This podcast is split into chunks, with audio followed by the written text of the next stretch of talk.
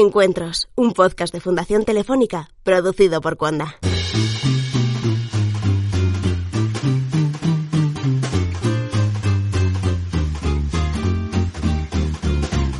Buenos días, buenas tardes o buenas noches. Bienvenido a Encuentros, el podcast del espacio Fundación Telefónica en el que disfrutas de manera íntegra de los eventos que suceden en la Fundación. Hoy hablamos de los geoglifos de la cultura nazca.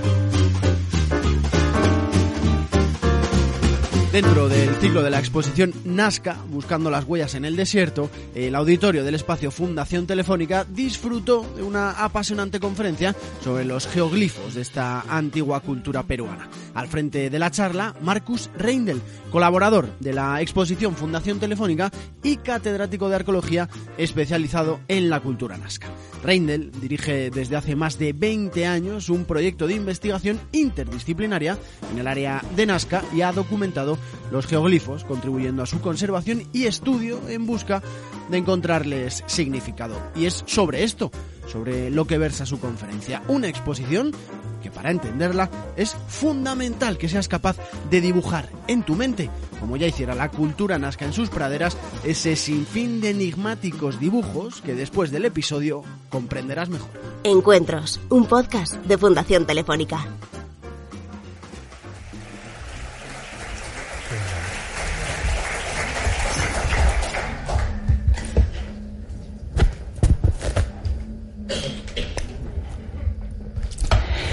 Bueno, eh, estimados asistentes, amigos de la arqueología del Perú, estimadas autoridades y eh, amigos todos, eh, estoy muy agradecido por haber sido invitado por la Fundación Telefónica a este evento en cooperación con la Embajada de Alemania y el Instituto Arqueológico Alemán, que tiene también sede aquí en Madrid.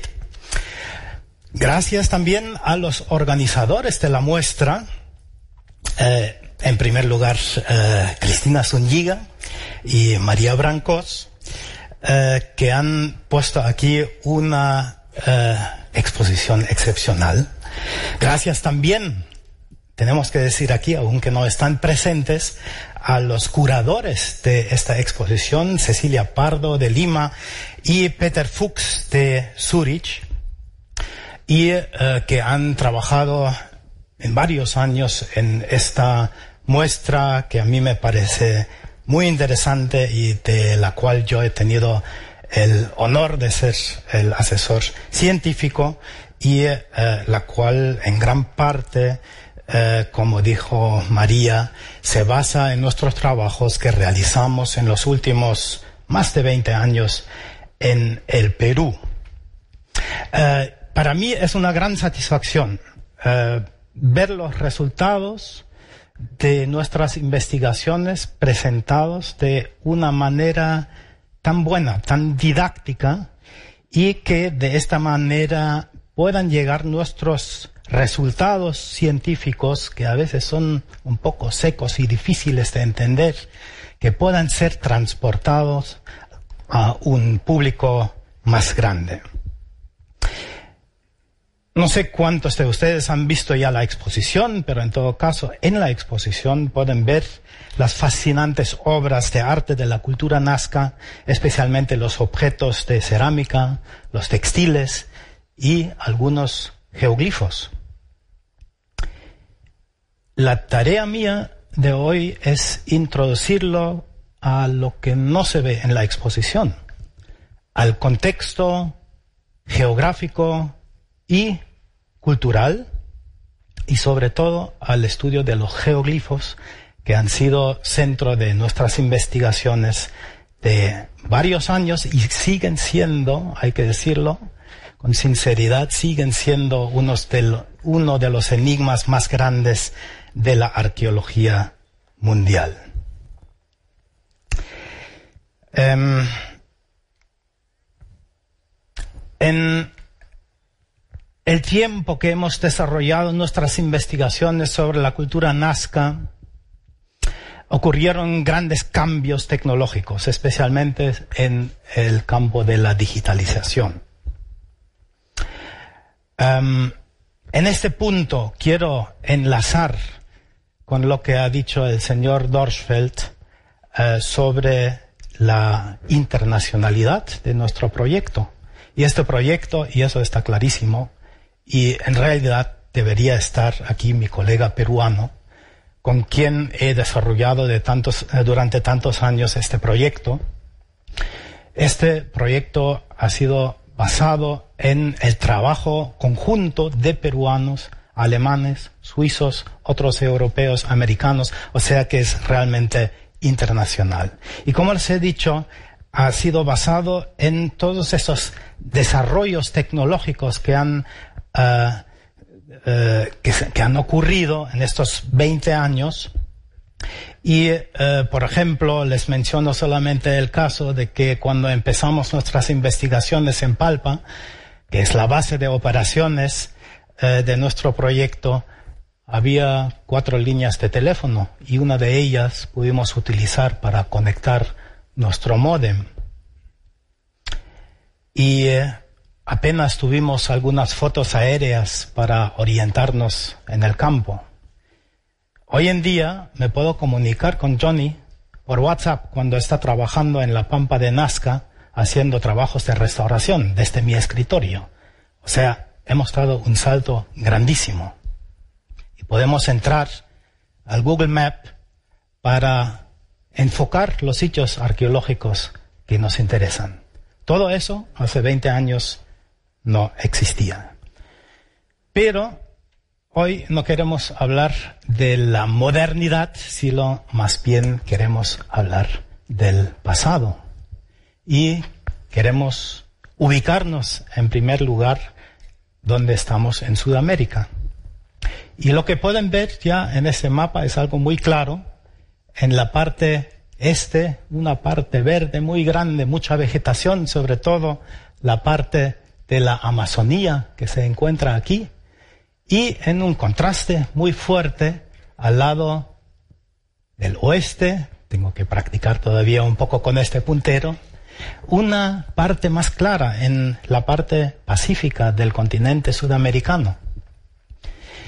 Esto los que conocen un poco la geografía de Sudamérica reconocen fácilmente esto es la costa pacífica, donde tenemos la corriente fría de Humboldt, la cual causa el desierto que recorre desde el norte de Chile hasta el sur de eh, Ecuador. Es uno de los desiertos más áridos del mundo. Tenemos apenas 5 milímetros de precipitaciones, o sea que es casi nada.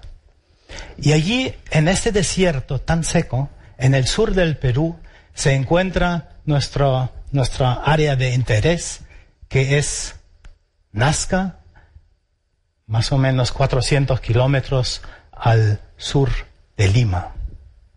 Allí se desarrolla la cultura nazca que ustedes pueden ver en la exposición aquí un piso más arriba. La geografía del Perú es algo absolutamente fascinante. Tenemos casi todos los climas del mundo. Tenemos montañas que están cubiertas de nieve casi durante todo el tiempo, que suben hasta casi 7.000 metros de altura. Tenemos por otro lado un contraste muy fuerte al este la Amazonía, el bosque tropical húmedo que se extiende en un área increíble. Y, como les dije, al oeste del continente encontramos el desierto, que es una curiosidad porque el desierto limita directamente con el mar. No es precisamente la playa donde uno quiere pasar las vacaciones de verano aquí en el sur del Perú. Hace mucho viento, el agua está fría y solamente en los meses cálidos uno puede veranear como eh, se suele hacer. En esta área se desarrolló la cultura Nazca. Aquí vemos una imagen satelital del área Nazca, como lo llamamos, que está conformado por una parte desértica, aquí en esta parte de la costa. La planicie costera es bastante amplia y ustedes pueden ver unas partes un poco más verdes arriba. Allí es donde caen las lluvias, donde se originan los ríos que recorren la vertiente occidental de los Andes, atraviesan el desierto, confluyen todos los afluentes del Río Grande de Nazca, confluyen en un río que atraviesa una, eh, una cordillera costera y desemboca aquí en el Océano Pacífico. Este es el ambiente, como les dije, donde se desarrolló la cultura nazca y es precisamente esta imagen que tenemos del paisaje, los pies de los Andes, aquí las estribaciones de los Andes completamente secos y unas oasis fluviales, ¿no? Que traen el agua de los Andes y claro, la gente utilizó esa, el agua de los ríos para irrigar los campos de cultivo y sobre esa base eh, la cultura nazca desarrolló su agricultura y se adaptó de tal forma a este ambiente difícil que pudieron desarrollar una cultura floreciente. Una particularidad de esta geografía son estas áreas planas. Geológicamente son lodos que se han lavado en milenios de años atrás, desde los Andes, Andes cuando había más humedad, más lluvia, y se rellenó una cuenca geológica que se encuentra entre la cordillera de la costa y el pie de los Andes, y se formó un área completamente plana. Posteriormente, los ríos que vienen de los Andes cortaron esta planicie y formaron este paisaje que es un cambio entre estos valles verdes, con palpa aquí vemos, y los restos de la planicie con esta superficie plana. Esta superficie es precisamente, son las pampas que conocemos como áreas planas donde se encuentran los geoglifos de la cultura nazca. Aquí podemos ver algunos de ellos y precisamente los más famosos, los geoglifos figurativos. Aquí vemos un mono, vemos un animal que podemos difícilmente eh, descifrar, el colibrí que está en casi todos los carteles de las agencias de viaje.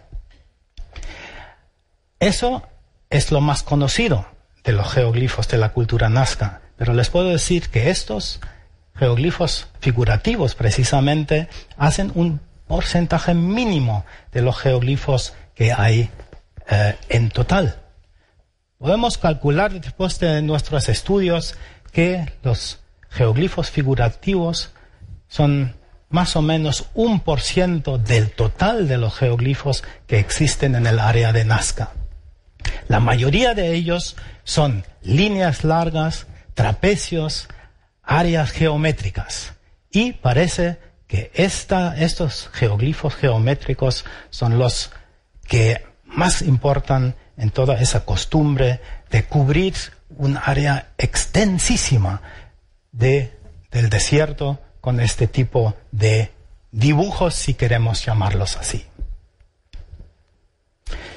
Si vamos de la ciudad de Nazca unos 40 kilómetros más al norte, vamos a Palpa, donde tenemos nosotros nuestra base, y encontramos el mismo fenómeno, aunque menos conocido, con los geoglifos. Aquí pueden ver, por ejemplo, eh, un área menos amplia, pero con los mismos trapecios, y pueden ver el paisaje con los tres ríos que confluyen aquí en esta área.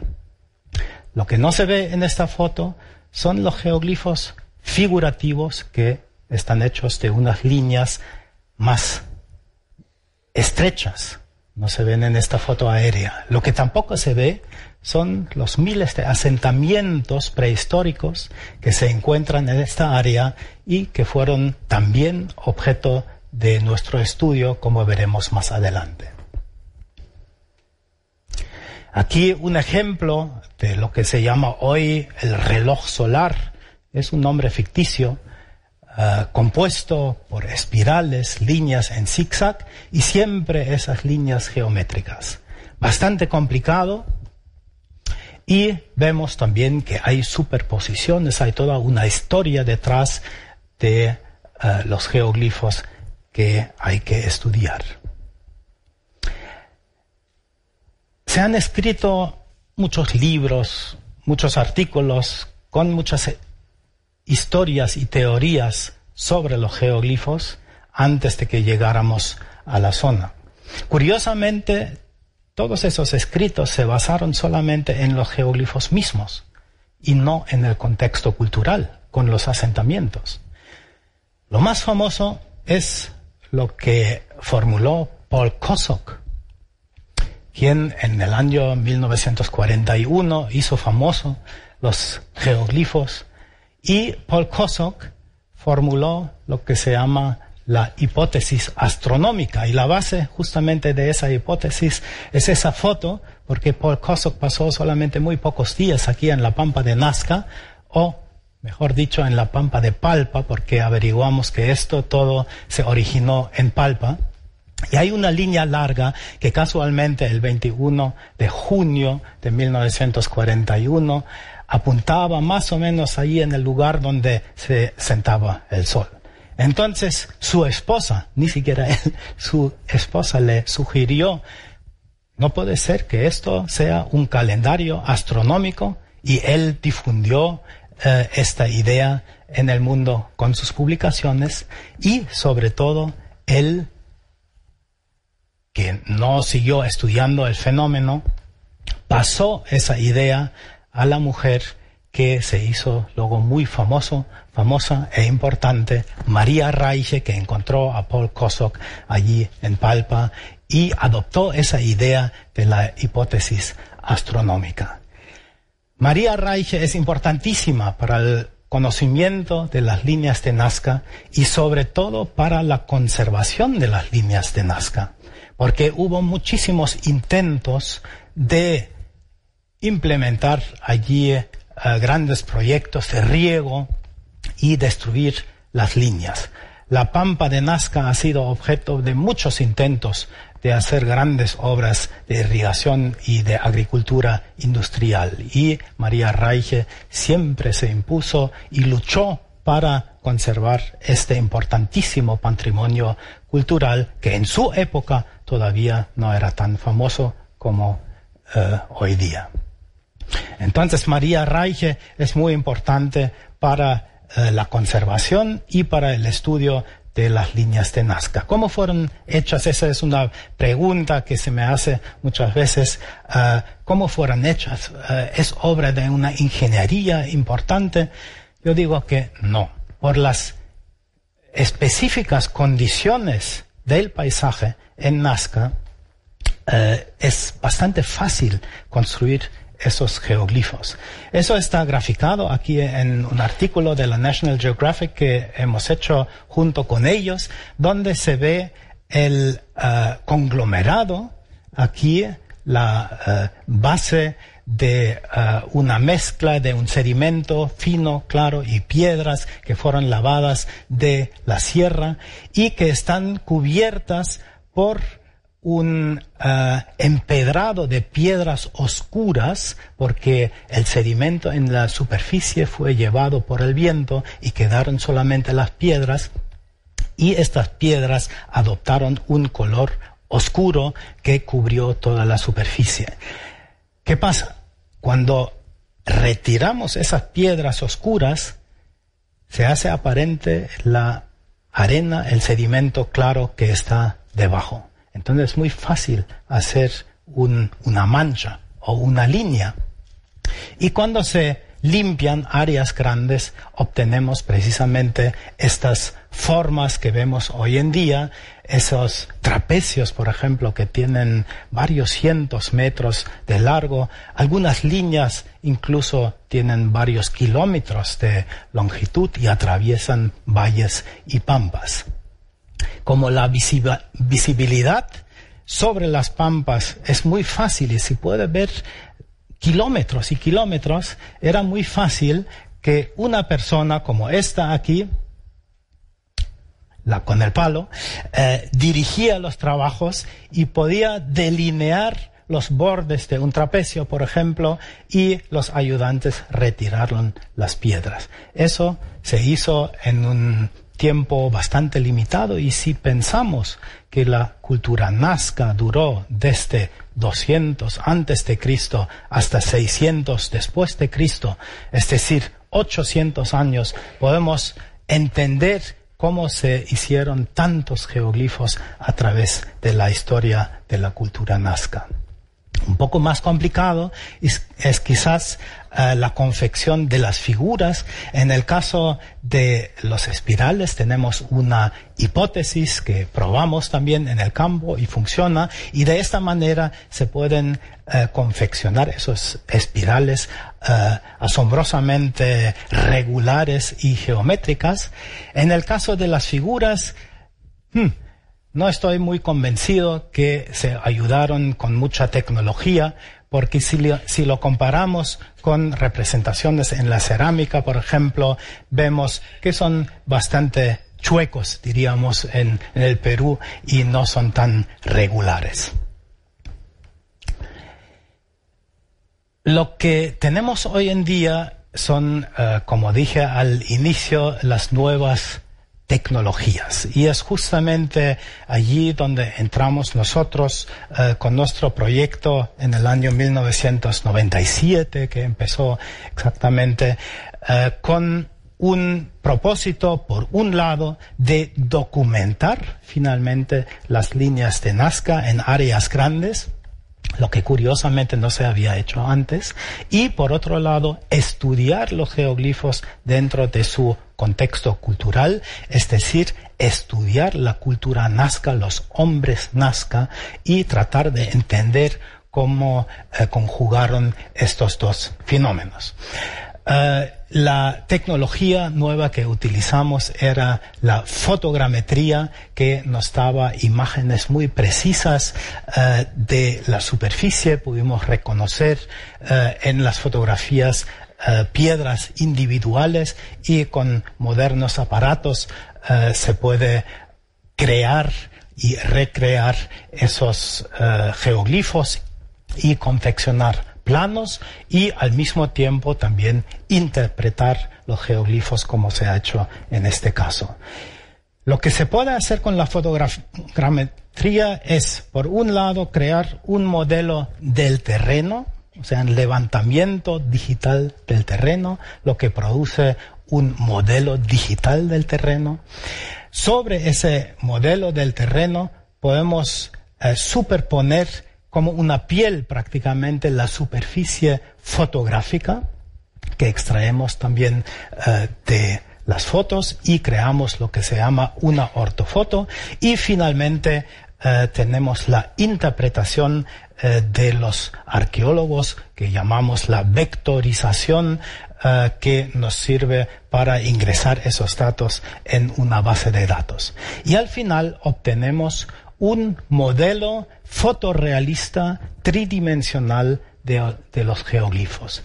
Y en este modelo nosotros podemos movernos, podemos prácticamente volar en este modelo lo que antes no era posible porque antes la investigación se hizo con avionetas, por ejemplo, y se pueden imaginar cuando uno está con la cámara sobrevolando los geoglifos y pasan rapidísimo, uno no tiene tiempo para detenerse en un punto, lo que podríamos hacer ahora si tuviera un mouse, simplemente eh, concentrarnos en un punto, eh, crear una imagen fija y al mismo tiempo vemos la gran complejidad aquí, por ejemplo, a través del reloj solar Y de esta manera nosotros pudimos estudiar en detalle estos uh, geoglifos. Y como se ve en el horizonte, claro que es un modelo, tiene sus límites y, dicho sea de paso, el modelo es en colores de gris porque con el gris se puede diferenciar y mejor analizar técnicamente esas fotos aéreas.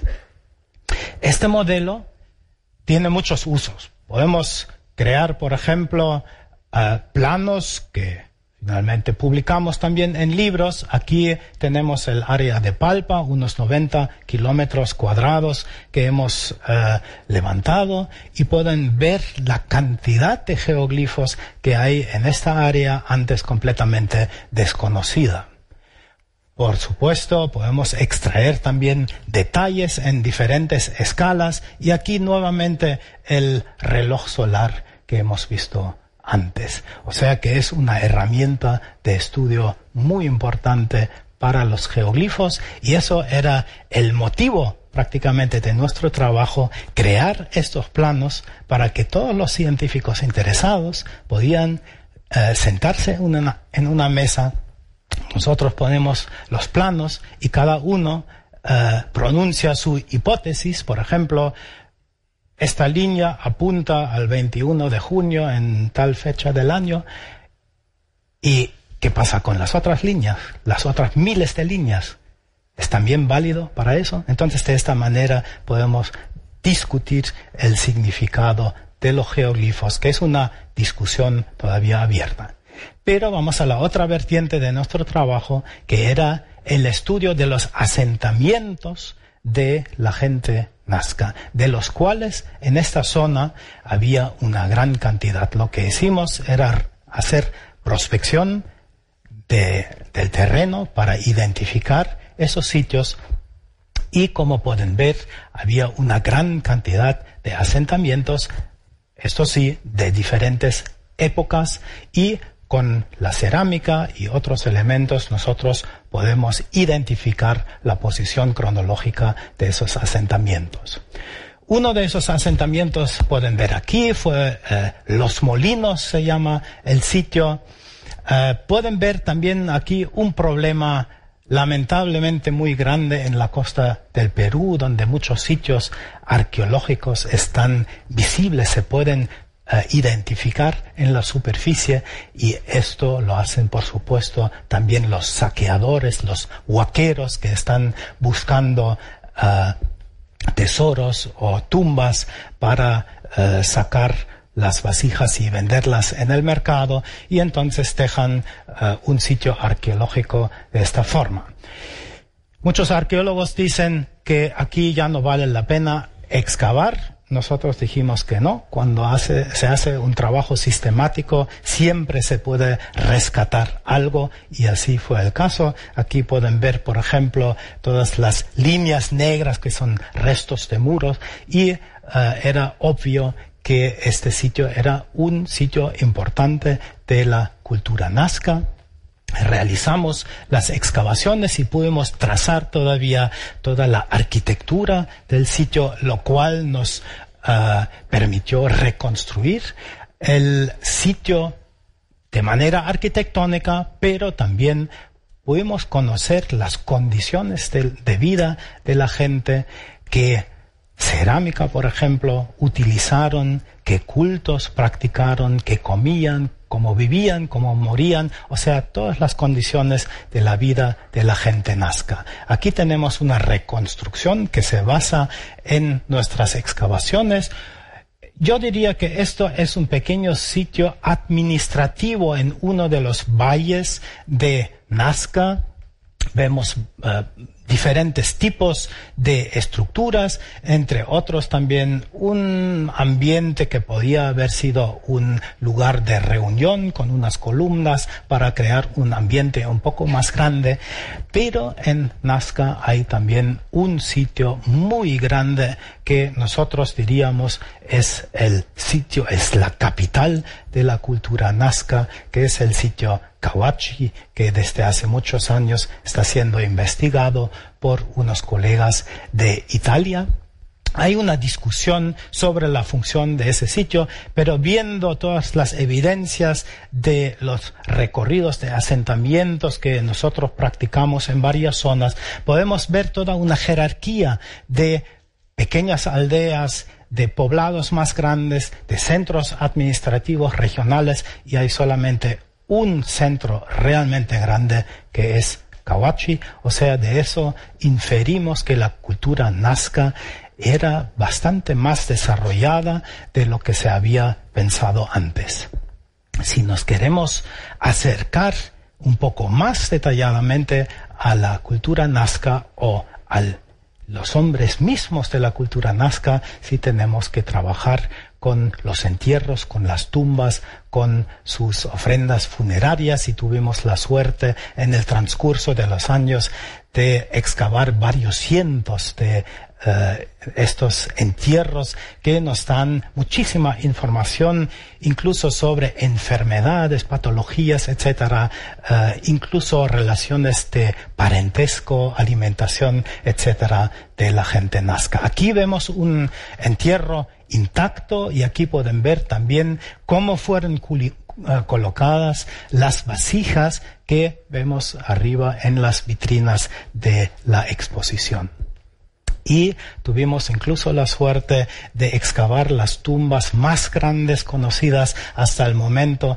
de la cultura nazca aquí en el sitio de la Muña, en el, eh, la ladera del valle, donde se identificaron varias uh, tumbas dentro de una necrópolis. Y a continuación vemos la excavación de una de las tumbas más grandes que consistían de una cámara funeraria construida a más o menos siete metros de profundidad, cubierta por troncos de madera, luego se rellenó todo y se construyó eh, una arquitectura funeraria a nivel del terreno. Lamentablemente, estas tumbas ya estaban saqueadas anteriormente, pero hemos podido rescatar una gran cantidad de eh, ofrendas funerarias, como lo que ven aquí en la transparencia, que es eh, un tipo de cerámica que cuenta entre la mejor cerámica de la cultura nazca y también del continente americano en general, porque la cerámica nazca es de una altísima eh, calidad.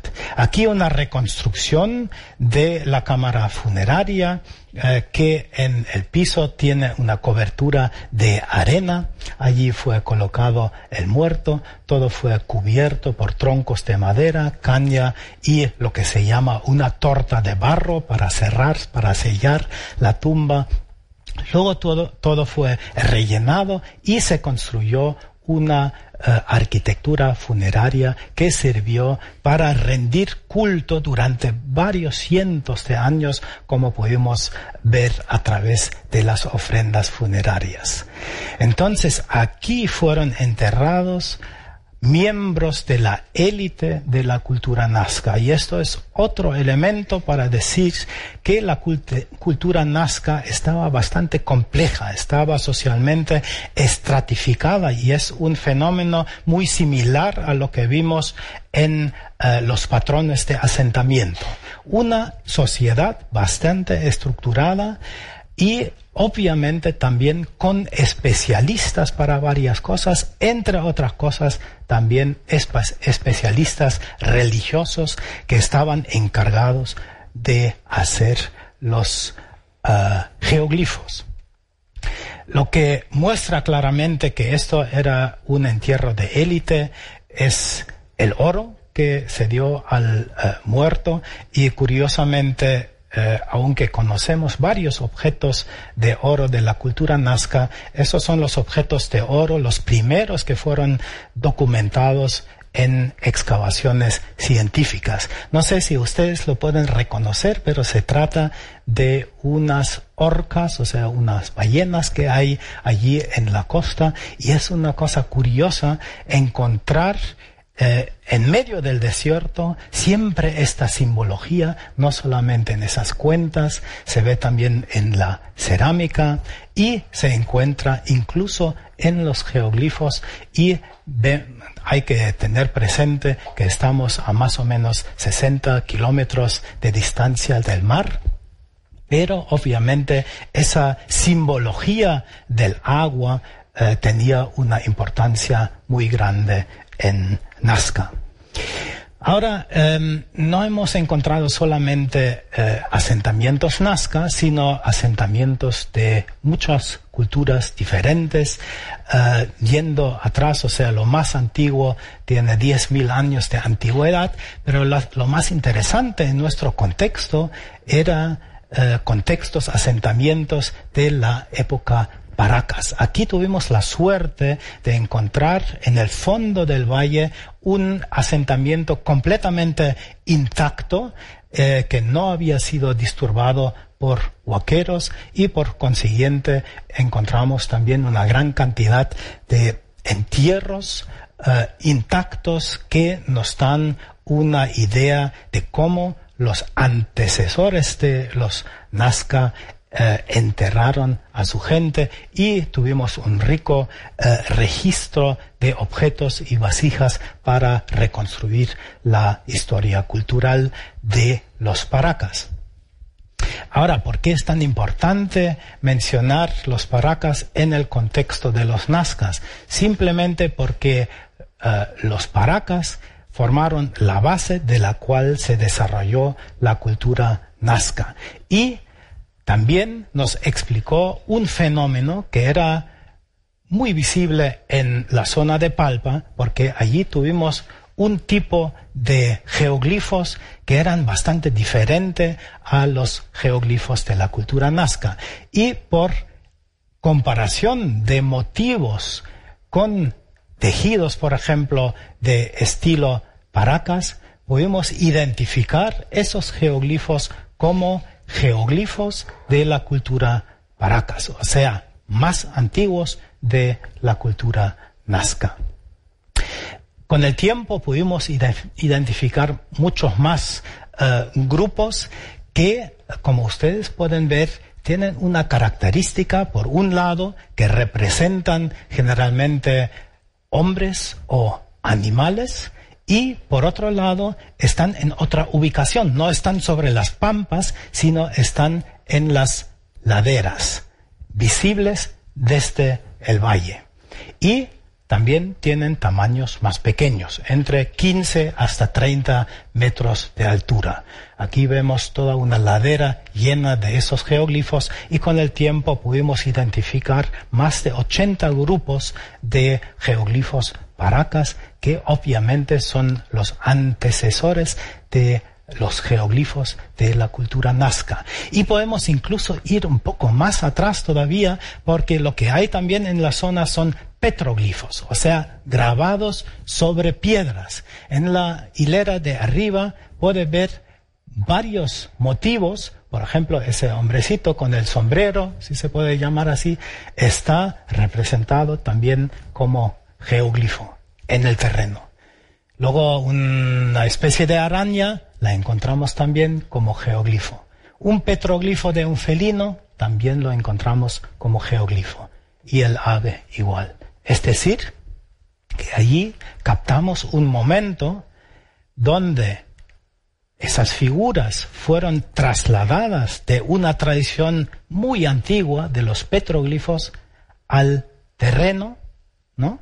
Entonces los mismos motivos fueron ejecutados en el terreno en tamaño más grande y esto prácticamente es el inicio de la práctica de hacer esos geoglifos. Ahora, una de nuestras esperanzas fue encontrar la solución del enigma de los geoglifos, o sea, el significado en el contexto cultural en la excavación de asentamientos. Siempre pensamos que podríamos encontrar algún templo o la casa de un sacerdote que estaba encargado de hacer geoglifos. Eso no fue el caso. Ni siquiera encontramos construcciones que se pudieran haber identificado como templos reales. Entonces, allí estancó un poco nuestra investigación y tomamos la decisión de investigar sobre los geoglifos mismos para encontrar más datos y más soluciones sobre las actividades relacionadas con los geoglifos. Y esto sí tuvo bastante éxito. En esto utilizamos prospecciones ah, geofísicas, en este caso geomagnetismo. Un señor de Baviera trabaja aquí con un magnetómetro y recorre las superficies grandes y encontró lo que se llama anomalías en el subsuelo. O sea, sin hacer excavaciones, vemos actividades del hombre eh, sobre los geoglifos. Y eso confirmó una de nuestras sospechas que los geoglifos no eran solamente unos dibujos ahí en el terreno, sino la gente nazca hacía algo allí. Son eh, áreas de actividad. Y esto finalmente se confirmó por excavaciones que pudimos realizar por primera vez sobre los geoglifos y nos concentramos en los extremos de los trapecios donde habíamos registrado en muchos sitios, en 50 sitios, unos montículos. Y esos montículos en la excavación eh, fueron revelados como pequeñas construcciones, como pequeños altares. Aquí podemos ver algunos de ellos durante la excavación o también en este cruce importante de geoglifos. Allí se encontraron esos grandes, esas grandes plataformas que sirvieron obviamente para eh, depositar algo. Aquí, en este paisaje un poco triste, eh, la documentación de eh, dos de un total de una docena de grupos de plataformas que excavamos y es siempre el mismo esquema que es, es, un par de plataformas y a veces en el centro hay un poste de madera que obviamente marcaba algo, en este caso el eje central de los trapecios. Y en este lugar, un poco feo, tengo que decirlo, y bastante destruido, además, como ven arriba en la izquierda, eh, encontramos algo muy revelador. Por un lado, el eh, poste que se ve aquí, que es la base de un poste que debía ser alguna vez muy alto, como 10 metros, como una señal para ser eh, visto. Y por otro lado una gran cantidad de ofrendas eh, eh, objetos de cultivo como el maíz que vemos, restos de textiles bastante deteriorados y muchos restos de animales que se pueden relacionar con animales del agua y especialmente esta concha Spondylus que tiene un significado especial en el contexto de la, eh, del desarrollo de las culturas andinas. Lo que hay que saber es que esa concha Spondylus se encuentra solamente en aguas cálidas ecuatoriales que encontramos justamente en la zona de Ecuador, pero no en el sur, donde está la corriente fría del Humboldt. Lo que pasa es que en ciertas épocas y en uh, distancias irregulares, las aguas cálidas uh, se desplazan hacia el sur y se superponen a las aguas frías y como hemos visto, las aguas frías son la causa del uh, ambiente desértico y eh, la causa porque no hay lluvia en la costa del norte del Perú. Entonces cuando vienen esas aguas cálidas, entonces hay un trastorno total del clima. Eso es lo que se llama el fenómeno del Niño y que produce eh, aguas, eh, lluvias torrenciales, sobre todo en la costa norte y hasta la costa central del Perú. Lo curioso es que con las aguas cálidas esta concha Spondylus que vive en las aguas cálidas se trasplaza hacia el sur y se encuentra en la costa norte. Entonces, ah, en tiempos prehistóricos, los antiguos peruanos han observado este fenómeno, que viene la concha espondylus y con la concha espondylus viene la lluvia, y lo han combinado diciendo que la concha espondylus es un símbolo del agua y con ello un símbolo de la fertilidad. Y hoy encontramos en entierros o en contextos rituales esa concha espondylus en muchas culturas de muchos tiempos eh, de los Andes. Entonces, esa concha espondylus se trasladó desde el área de Ecuador hasta la costa sur del Perú y allí lo encontramos en el ambiente desértico, en esas pequeñas plataformas, en los altares del desierto, lo cual nos, nos deja interpretar esos pequeños altares como lugares de ofrenda, actividades religiosas relacionadas al agua y a la fertilidad. Bueno, esto primero es una hipótesis y seguimos buscando argumentos para apoyar esas hipótesis de que los geoglifos realmente eran áreas de actividad. Para esto nuevamente nos eh, servimos de nuevas metodologías eh, digitales, eh, utilizamos sistemas de información geográfica para hacer análisis de cuencas visuales, o sea, análisis de visibilidad.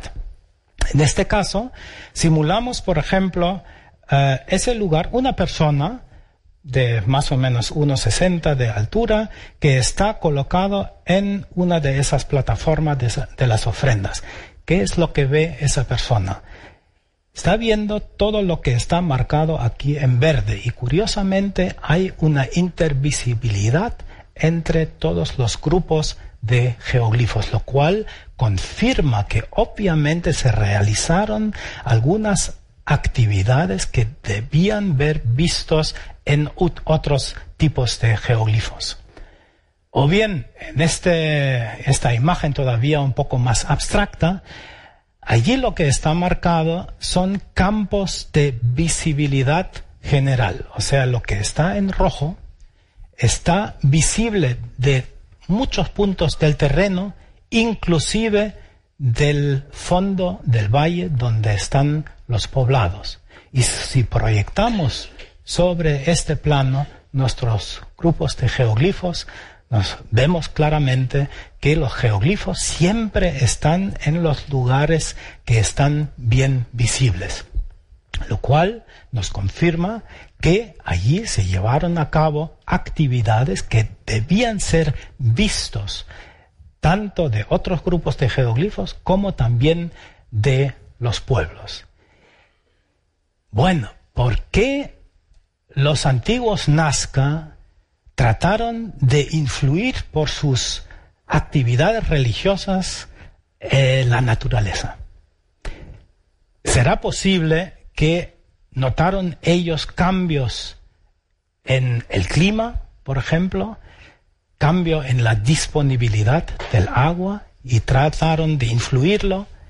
Entonces la pregunta era, ¿había cambios climáticos? Y para averiguar esto hicimos primero un hueco muy profundo lo cual nos reveló muy claramente por la secuencia de sedimentos que sí había cambios climáticos muy fuertes. Aquí hemos excavado en una quebrada donde de vez en cuando corría agua y vemos que hay deposiciones de piedras que nos inducen a el flujo de agua bastante fuerte, mientras que en otros tiempos había sedimentos muy finos ah, que son producto de un flujo más débil de agua.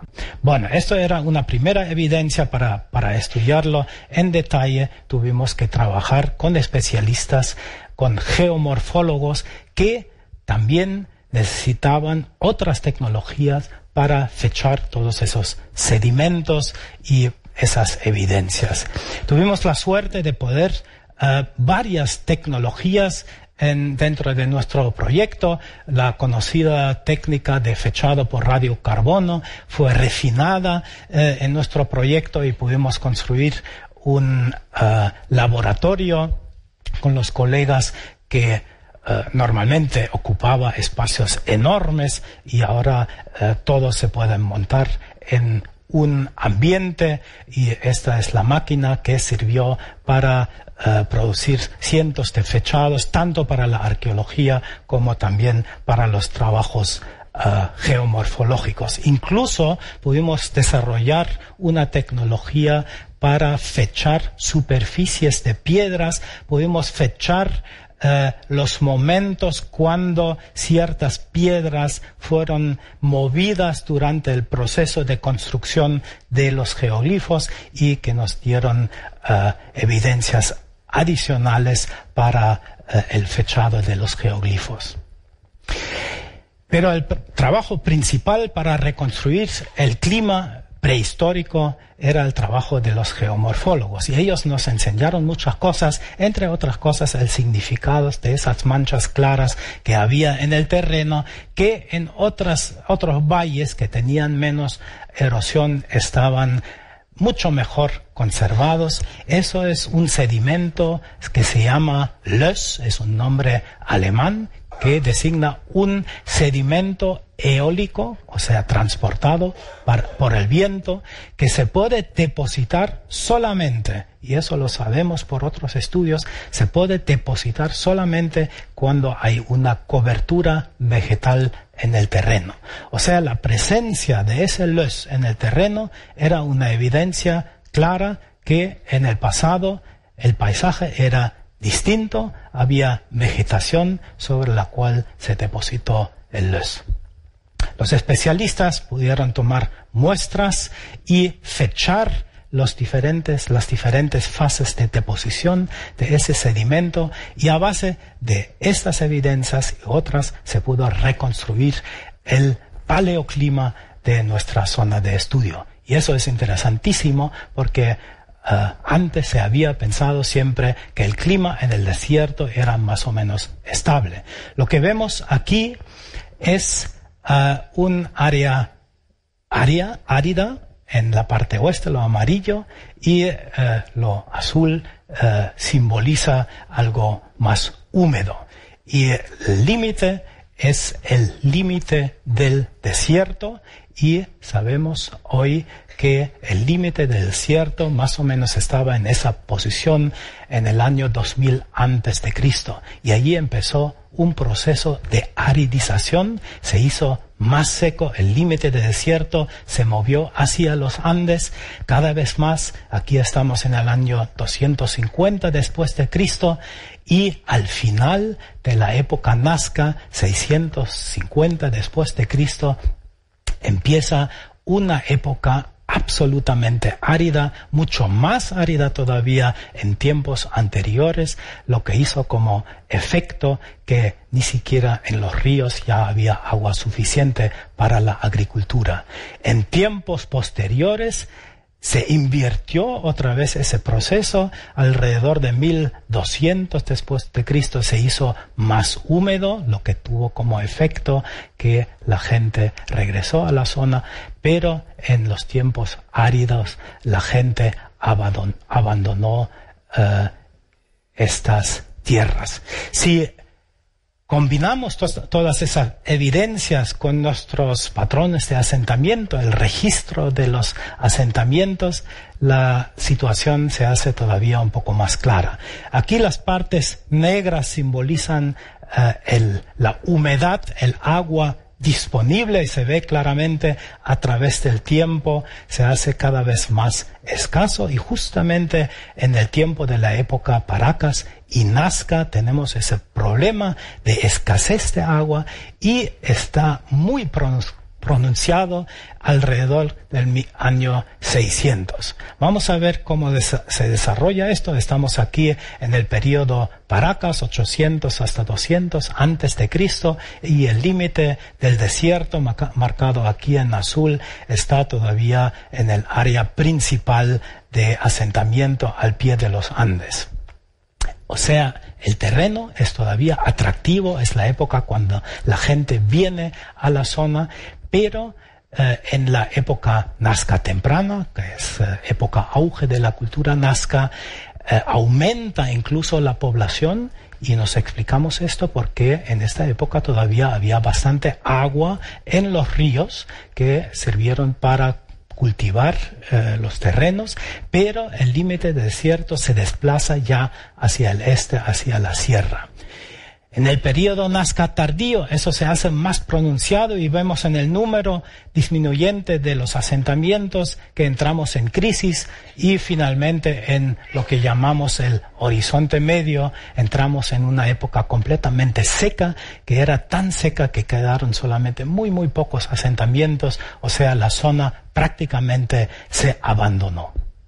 O sea que la cultura nazca entró en crisis, la gente la gran parte de la gente abandonó la zona. Ese es el contexto ecológico en el que tenemos que imaginarnos las actividades de la gente nazca que hicieron sus geoglifos, pusieron sus ofrendas para pedir agua, para tener la fertilidad para sus campos de cultivo. Así lo hemos recreado alguna vez para imaginarnos cómo pudieron haber sido esos cultos y sabemos, por ejemplo, también que esa gente caminaba sobre los geoglifos porque lo podemos determinar claramente por la compactación y por las evidencias eh, geomagnéticas.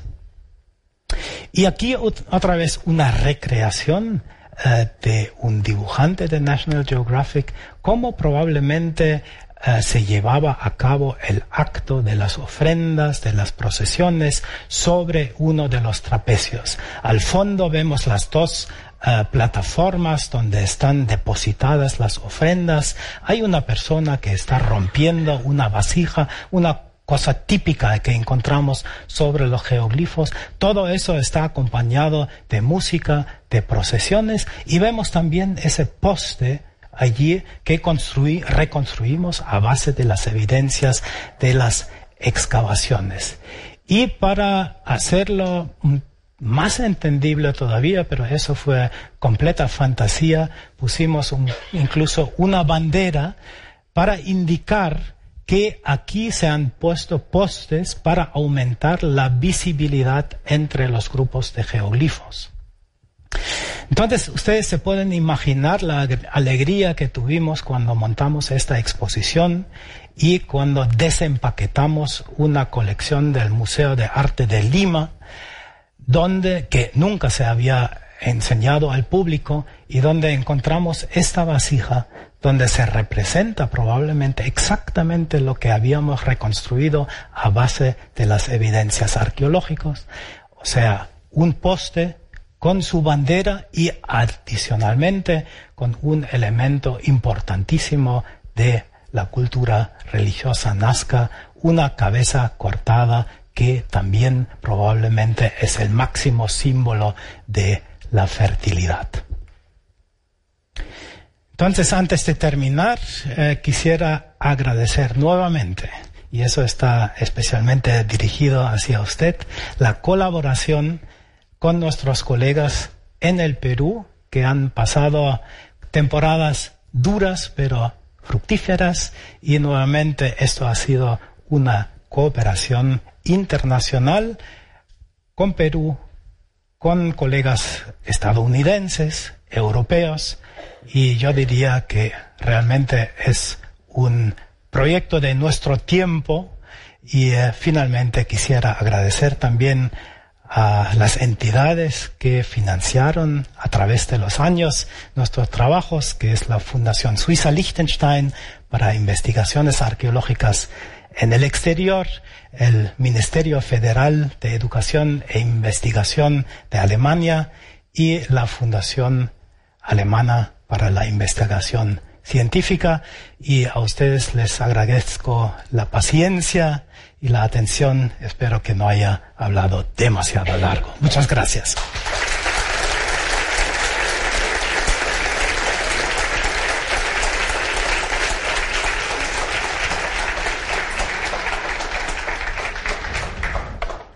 Bueno, muchísimas gracias. Qué, qué gozada escucharte.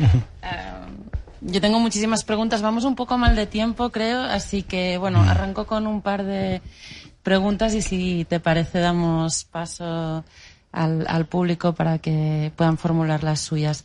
Eh, Viendo la exposición, una cosa que me llama mucho la atención, no siendo arqueóloga y no siendo especialista en el tema, eso que, que vaya ya de antemano, viendo la exposición vemos un nivel de sofisticación bastante impresionante en, los objetos, ¿no? Vemos unas cerámicas con una iconografía riquísima, eh, vemos joyas, eh, vemos instrumentos musicales para los rituales y sobre todo vemos unos textiles con un, un grado de, de precisión y de sofisticación formidables.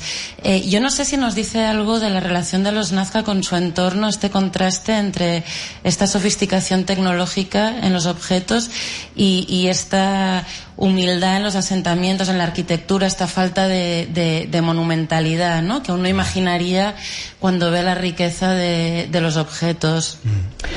Bueno, yo diría que esa es una particularidad de esta cultura y es realmente asom asombroso y eh, bueno, tengo que mencionar también un ejemplo que siempre me llama la atención. Todavía hoy en día encontramos eh, agricultores en los Andes a casi 5.000 metros de altura que viven en chozas realmente muy simples, en condiciones de vida uh, muy sencillas y cuando se sientan con su telar y empiezan a confeccionar textiles, salen allí unas riquezas increíbles, complicadas, sofisticadas, o sea, ese contraste entre lo sofisticado, por un lado, y el modo de vida muy sencillo, es algo que nosotros quizás no entendemos muy bien. Por otro lado, eh, es en el caso de la cultura nazca, una cosa muy particular. Tenemos que imaginarnos que estamos en un ambiente, nosotros diríamos hostil, ¿no? Y lo asombroso es que esta gente se adaptó a este ambiente de manera asombrosa y creó estas obras de arte, tanto cerámica, textiles, etcétera. Y hay que añadir, uh, sin embargo, también que sabemos relativamente poco sobre la arquitectura. Podría haber sido mucho más impresionante, pero en comparación con otras culturas, como por ejemplo la cultura moche o chavín, en Nazca se ha excavado relativamente poco. Tenemos uh, las evidencias de Kawachi, que sí eran edificios grandes y espacios enormes, patios, etc. Uh, conocemos algunos pocos pueblos como los que excavamos nosotros y nos falta conocer todavía mucho. En general, yo diría que subestimamos la complejidad de esa cultura nazca. Hay que recordar que todavía 20 años atrás se pensaba que era una cultura muy sencilla de agricultores, uh, de poca estratificación social, de poca sofisticación. Esta imagen la tenemos que cambiar ahora. Sabemos que tenían una artesanía excepcional, tenían una estructura social bastante complicada, tenían patrones políticos, obviamente más complicadas de lo que pensamos hasta el momento. Nosotros defendemos esa posición que esto era más bien un estado incipiente con su capital en Kawachi y con una organización muy buena y um, digamos la extensión de los rasgos culturales de la cultura nazca entre los cuales cuentan no solamente la cerámica y los textiles, sino también los geoglifos que se extienden sobre un área mucho más grande de lo que pensamos hasta hace poco. Todo eso es evidencia de una cultura más sofisticada de lo que pensamos hasta el momento. Bueno, pues eh, yo si no hay preguntas sigo, ¿eh? pero, pero no sé si entre el público. Sí.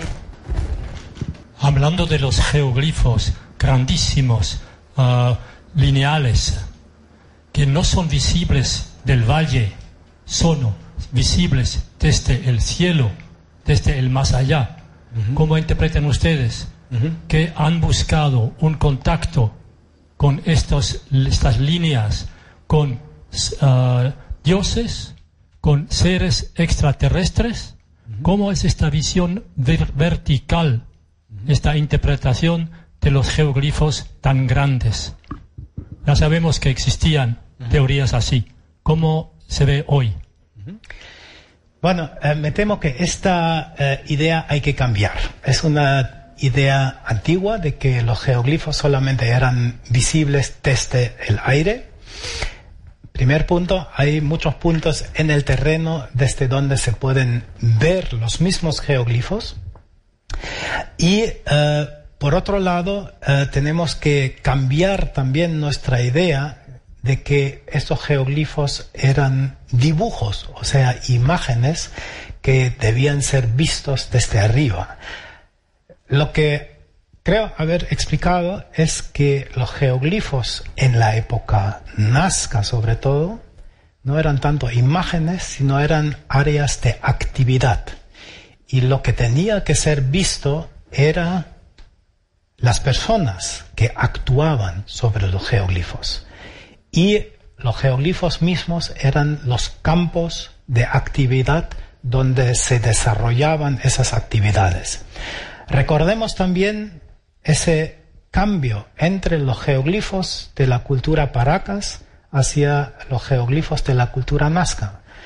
Los paracas sí consideraban los geoglifos como imágenes, los ponían en las laderas y se podían ver desde el valle. Por eso también tenían ese carácter iconográfico, tan representados personajes, animales, etc.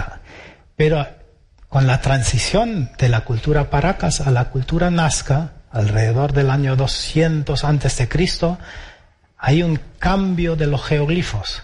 Se mueven hacia las pampas planas y cambian la función. Se pierde la función de la imagen y es llamativo que los geoglifos figurativos que conocemos, colibrí, mono, etc., eh, son todos geoglifos de la época temprana de los paracas, pero más en adelante y sobre todo hacia el final de la época nazca y cuando se construyen esas plataformas, esos altares, entonces ya no son imágenes, son áreas de actividad, son escenarios para las actividades religiosas.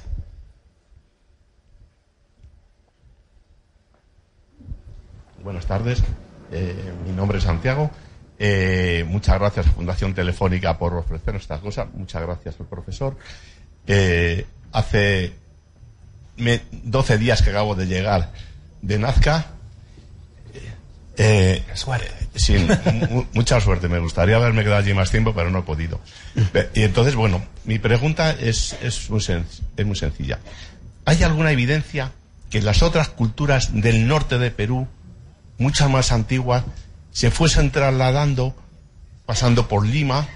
Lo digo por el tema este de la pirámide que ha salido, que hemos visto ahí, eh, pensando en las huacas del norte, de Trujillo, de Chiclayo, de Lima, toda esa cultura que era mucho más anterior a la cultura nazca, tuvo que ver algo, se, hay evidencias de que se trasladara no para hacer los jeroglíficos, las líneas, sino como medios de vida. Y luego las líneas, las planas, ya que nos ha comentado de que hubo una época muy seca, muy seca, ¿no sería también quizás el, el poco agua o el rociota poderlo tener, retener ahí. Hay en las prospecciones que han hecho, han encontrado alguna evidencia de que haya, en los primeros sustratos, de que haya raíces, que haya algo, de que haya habido plantaciones de algo, ya que no, no tienen mucha profundidad eh, las líneas, pueden tener 30 o 40 centímetros, hay unas que sí son muy largas, pero otras no pasan más de allí que un campo de fútbol. Porque de algo tenían que vivir eh, la gente que vivía por allí, tan grande como eh, se supone que, que, había habitantes, ¿no? Pues, pues, entonces yo quiero a ver si usted puede, que ya que es un estudioso, puede enseñarnos algo un poco más de, de esas cosas. Hecho, todo si, si ha habido una eh, transición de, de otras culturas hasta que aparecen por ahí. O, cómo, se, se, dónde llegan, cómo llegan allí la- los, los. Bueno, eh, para contestar, eh, en primer lugar, en, allí donde están los geoglifos, no hay nada más que los geoglifos. Es un, prácticamente una técnica extractiva. El terreno era siempre bastante seco y en el tiempo de confección de los geoglifos no se ha cultivado nada en estas áreas. El cultivo ocu- ocurrió siempre en los valles donde eh, se transportó el agua por medio de canales de riego a los campos de cultivo. ¿no? O sea, eh, las áreas de los geoglifos solamente fueron utilizadas para hacer los geoglifos. Respecto a antecedentes, inmigraciones o algo por el estilo, hay que decir que antes, de hecho, se pensaba que los Nazca habían inmigrado de otras zonas. Eh, con los estudios que hemos eh, podido realizar, y no solamente de la cultura Nazca y de la cultura antecedente, Paracas, sino también de otras culturas anteriores hasta más o menos 8000 antes de Cristo, pudimos demostrar claramente que esta zona tenía su desarrollo propio, tenía su historia cultural, había curiosamente relativamente poco intercambio con eh, otras culturas del, del Perú o, dicho de manera positiva, tenían su propio desarrollo. En algún momento, en la época Paracas, hubo una influencia chavín de fuera, pero esa influencia era estilística, ¿no? Y no tanto una inmigración de gente. Entonces hay que tener bien claro que cada zona del Perú tenía su desarrollo propio y también la costa sur. Entonces no hay que recurrir a ideas de inmigraciones, de portadores de ideas, etcétera, etcétera, para eh, hacer un, digamos, un input de eh, nuevas ideas. Creo que tenemos alguna pregunta más por ahí. Nos quedan cinco minutillos, así que si pueden intentar ser eh, precisos en las preguntas. Eh, buenas tardes. Buenas. Gracias por su fascinante interpretación. Eh, dos breves preguntas sobre el tema de las cabezas cortadas. La primera, eh, esas cabezas cortadas presentes en las cerámicas eh, ceremoniales son más abundantes a principios de la cultura nazca, es decir, alrededor del 200 antes de Cristo, o hacia el 600 a la época final. Y la segunda, ustedes han descubierto, parece ser, un restos de una de esas poleas donde se supone la base. ¿Qué fechación tiene? ¿Qué fecha? Esto es todo. Gracias. Las cabezas cortadas, y usted dice muy bien cortadas, y no cabezas trofeos que se, eh, se suele denominar en muchos casos, eh, tienen una tradición bastante antigua y ya las podemos observar claramente en la época Paracas. O sea, no es una invención de los Nazca y aparecen desde los inicios en gran cantidad. Parece que han sido una constante en el culto desde la época Paracas. Um, vemos en general un uh, proceso de estilización en la cerámica nazca, en la representación de las imágenes, y vemos uh, que el elemento de la cabeza cortada se convierte en elemento estilístico como para adornar repetitivamente la cerámica. Y si uno contara los elementos mismos, quizás podría llegar a la conclusión de que aumentan un poco hacia finales de la época Nazca. Pero yo creo que esto no era el caso.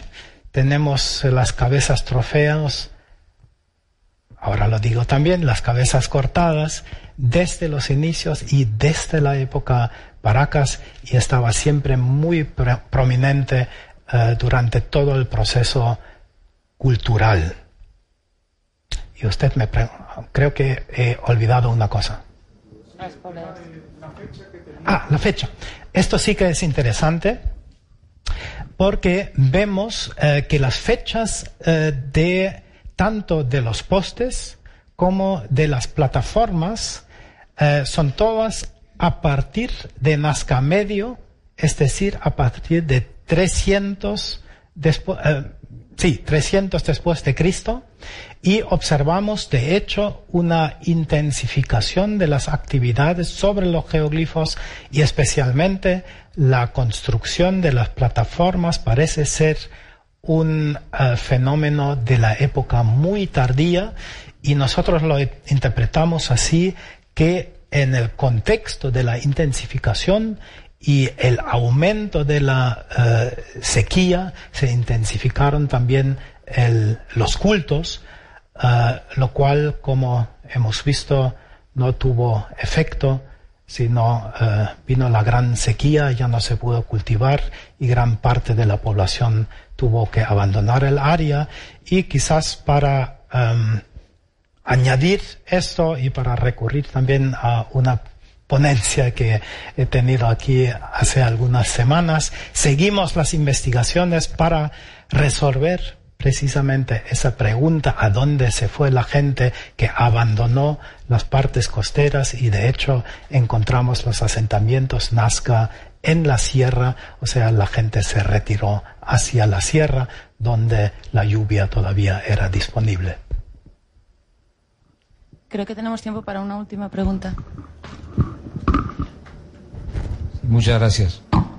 Aparte de felicitarlo, por supuesto, profesor, por su magnífica exposición y por su gran trabajo en, la zona, no tengo una curiosidad relacionada no con lo que se ve, en este caso como son las líneas, sino con, con lo que no se ve, las líneas ocultas, soterradas, que es este magnífico sistema, entiendo, de canales y pozos, que creo que es un aspecto absolutamente fantástico de esta cultura que obviamente daría para otra conferencia, pero quizás nos puede usted decir algo muy breve al respecto. Gracias. Bueno, ese tema no lo he mencionado, son los eh, llamados puquios. Puquios son, eh, se podría decir, galerías filtrantes, eh, como pozos excavados hacia, las, hacia la capa freática, donde se acumula el agua, hay que saber que en ciertas zonas del área Nazca, especialmente en el valle de Nazca, el agua en época de sequía prácticamente desaparece filtrándose hacia el subsuelo y allí hay capas impermeables donde se acumula el agua y eh, perforando pozos se puede captar esa agua.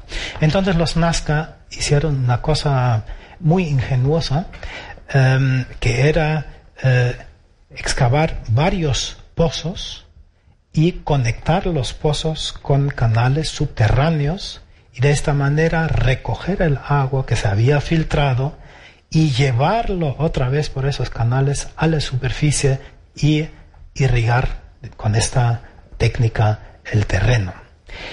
Curiosamente, en Palpa no tenemos ese fenómeno.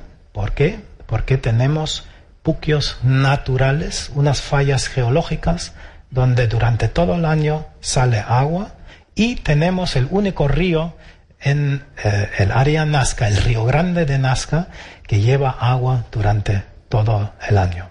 Entonces, eh, el fenómeno de los puquios es una tecnología de los valles de la parte sur del área Nazca y es un fenómeno eh, que, dicho sea de paso, es eh, conocido también de otras áreas en el mundo, eh, de Irán, por ejemplo, y todavía en tamaño mucho más grandes. Allí se conoce como el sistema de los Kanat. Bueno, pues yo creo que ya estamos fuera de tiempo, así que agradecer una vez más al profesor Reindel que nos haya eh, compartido esta charla tan interesante, por supuesto a la Embajada de Alemania y a la Embajada del, del Perú, eh, al Instituto Arqueológico Alemán y insisto una vez más, hasta el 19 de mayo tienen a su disposición la, la exposición de Nazca. Yo creo que Nazca tiene algo que de alguna manera resuena en, nuestra cultura, ¿no? Esta, esta civilización que floreció en un entorno hostil, pues hemos visto estos meses como eh, los visitantes generan un, un vínculo muy especial eh, con esa cultura, unas piezas formidables, es verdaderamente una oportunidad para, para ver las piezas muy únicas eh, que raramente se, se pueden ver en nuestro país. Así que nada, hasta el 19 y muchísimas gracias a todos por acompañarnos.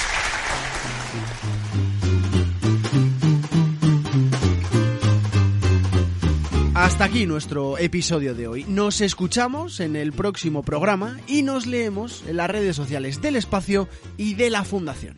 Encuentros, un podcast de Fundación Telefónica producido por Cuanda.